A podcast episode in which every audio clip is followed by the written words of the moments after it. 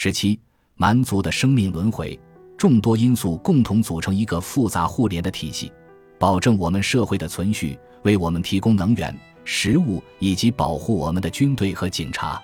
我们对这些通常不会多想，好像那是天经地义。金融系统似乎是自主运行的，电网也是如此，除非暴风雨造成断电，只能点起蜡烛，等待电力公司来修复。否则，大多数人根本不会注意到电网。但是，如果电力永远不会完全恢复呢？对如此依赖现代设施的我们来说，一旦现代化发生了我们所不能控制的永久性的减弱，该如何应付？没有哪一代人具有我们这样的能力，或像我们这样如此高度依赖这样的能力。我们有一个固定的思维模式，认为应不断改善、加大现代化。这里面一个隐含的假设是，人的能力会不断进步，技术创新发明的步伐只会越来越快。这也许是单向思维，但它基本上反映了许多世纪以来的发展。我们逐渐忘了事态也可能反向发展，这也情有可原。毕竟上一次事态反向发展是在什么时候？罗马帝国的灭亡可能是最典型的例子。英伦诸岛罗马化地区的经历应该算是最突出的具体案例。众所周知，公元前五十五年，尤利乌斯·凯撒率军渡过英吉利海峡，这是罗马这个地中海强国首次踏足海峡另一边那块雾气缭绕、鲜为人知的土地。关于与他作战的当地人，凯撒说，他们在文化上与他在高卢遇到的凯尔特部落很像，他们驾驶着战车作战。许多武士把皮肤染成蓝色，为的是使自己在作战时看起来更加凶猛可怕。凯撒描述说，按照罗马的文化与技术标准来看，当地人比较原始。在几次战役中将他们击败后，凯撒挥师再渡英吉利海峡返回欧洲大陆，奔赴意大利。罗马大军再次到来时，不列颠的部落民族已经有了近一个世纪休养生息的时间。公元四十三年，一支罗马远征军渡过英吉利海峡，击败了当地人，并将其制服。罗马人采取了通用的办法，大开杀戒，严厉镇压。在今天可能会称为震爆的战争中，罗马人的残酷经常被认为理所应当。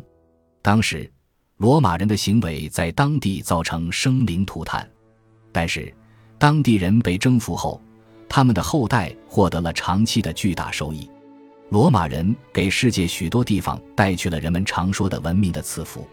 不过，他们最终离开回家时，经常把赐福一起带走，而那就标志着当地漫长的衰落过程的开端，恰如自由女神像在沙子里慢慢的越陷越深。罗马统治下的不列颠是世界历史上一个伟大而先进的帝国的一部分，之后却迅速丧失了这一地位。生活在今天的我们，对那种情形很难感同身受。几个世纪的罗马式生活，把原来的野蛮部落民族变成了罗马不列颠人。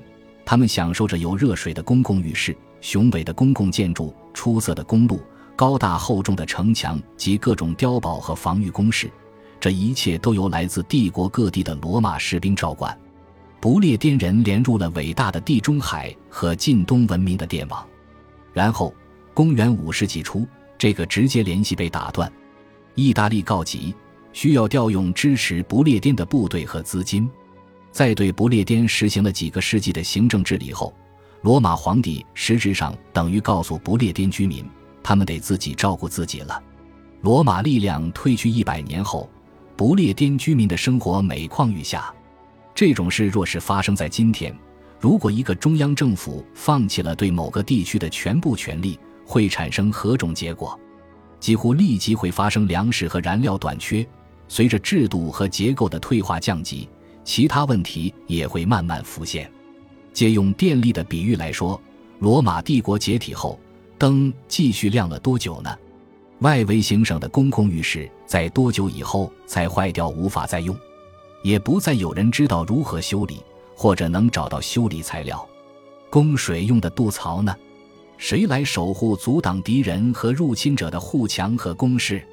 如果不再收税，也不再分配税收收入，拿什么来支付必要开支？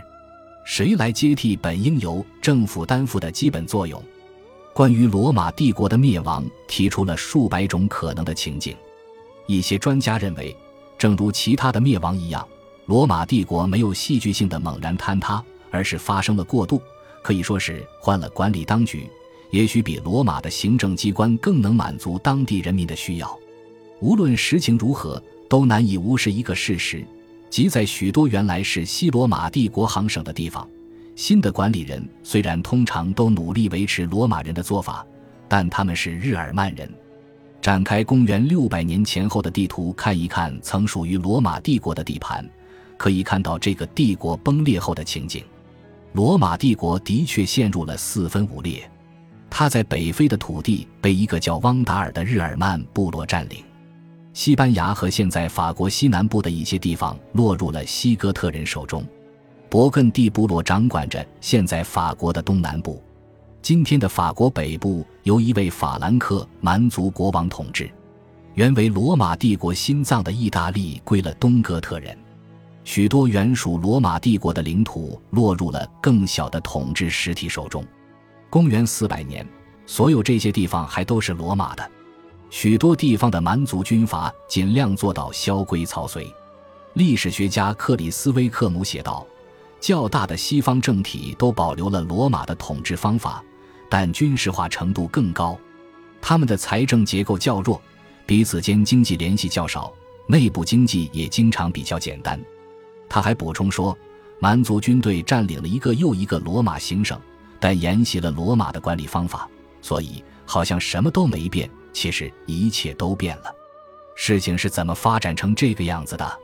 罗马帝国在其鼎盛时期可能是世界上最伟大的国家，当时只有中国的汉朝能与它分庭抗礼。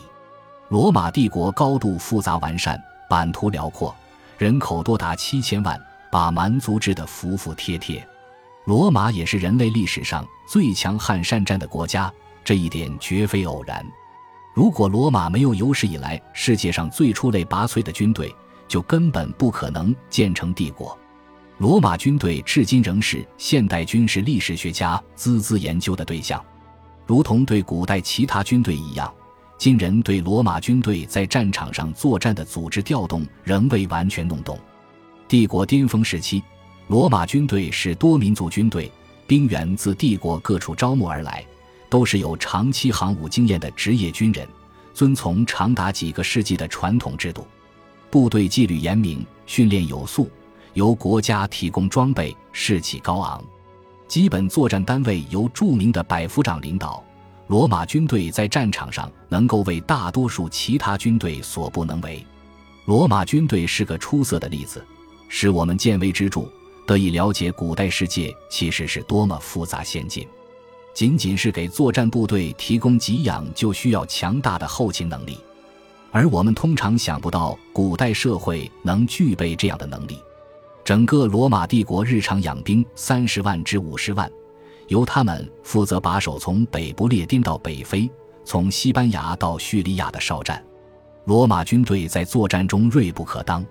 历史学家阿瑟·菲里尔写道：“与前现代军事史的一般规律相反。”罗马人即使打了败仗，也能给敌人造成惨重伤亡。罗马军队通常败而不溃，而最惨重的伤亡恰恰发生在溃败逃跑的时候。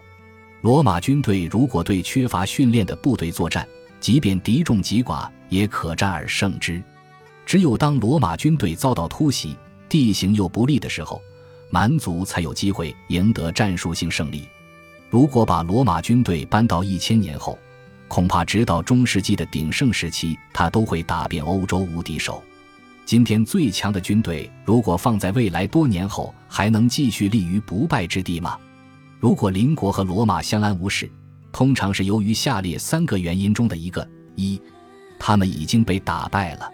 许多与罗马和平相处的国家都是罗马的附庸国，或者被纳入了罗马的版图，他们的居民经常成为罗马的公民。二，他们尚未被打败。有时，罗马自己偶尔的虚弱，使得他通常咄咄逼人的外交官不得不与邻国缔结长期和平关系。这样的关系经常在罗马运气转好后无疾而终。三罗马不知道他们的存在。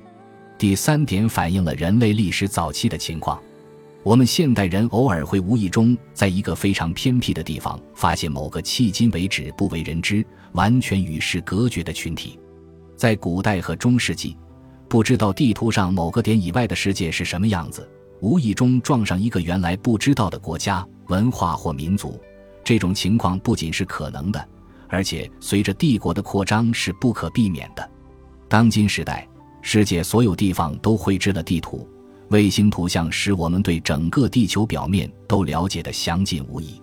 如今，地图上不再像过去那样用海怪的形象来代表位于天涯海角的那些未被绘制或不为人知的广袤土地。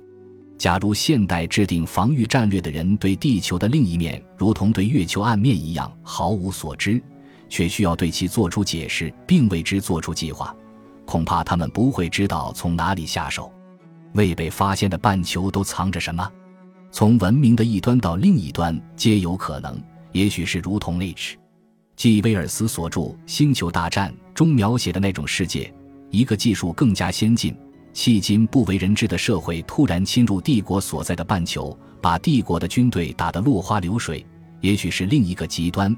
与尼安德特人相差无几的原始野蛮人，从未知的黑暗世界中现身，冲向帝国的防线。过去的军事计划者多次遇到这种情形。现代人如果新发现了一个在技术、经济和复杂程度方面都远不及我们的社会，不会感到特别害怕。但是，历史上最令人惊骇的一些民族，恰恰是这类民族，他们是我们所谓的蛮族。罗马人和蛮族两个词密切相连。主要是因为后者夺走了前者的西部领土，但是早在罗马人出现之前，就有了所谓的蛮族。普遍认为，蛮族都是满腮胡须、头戴角盔、手挥战斧的坏蛋，他们膜拜自己的英雄神奇，酗酒无度，打起仗来像一群疯子。这样的观念建立在特定时期和特定文化的基础上，与古希腊的观念不同。野蛮人的词根是古希腊人发明的。基本上包括除希腊人以外的所有人，许多不同的人，应该说是大多数人都被归为蛮族。罗马人也采用了类似的定义，经常把波斯人和迦太基人这样非常发达的民族也算作蛮族。不过，定居的农业国家和社会长期以来一直把蛮族用作贬义词来形容部落民族和游牧民族。今天，我们想到野蛮人时，脑海中的刻板印象是。凶悍粗野、大字不识、危险可怕，几乎像孩子一样对美好的地方和东西毫不珍惜的大肆损毁。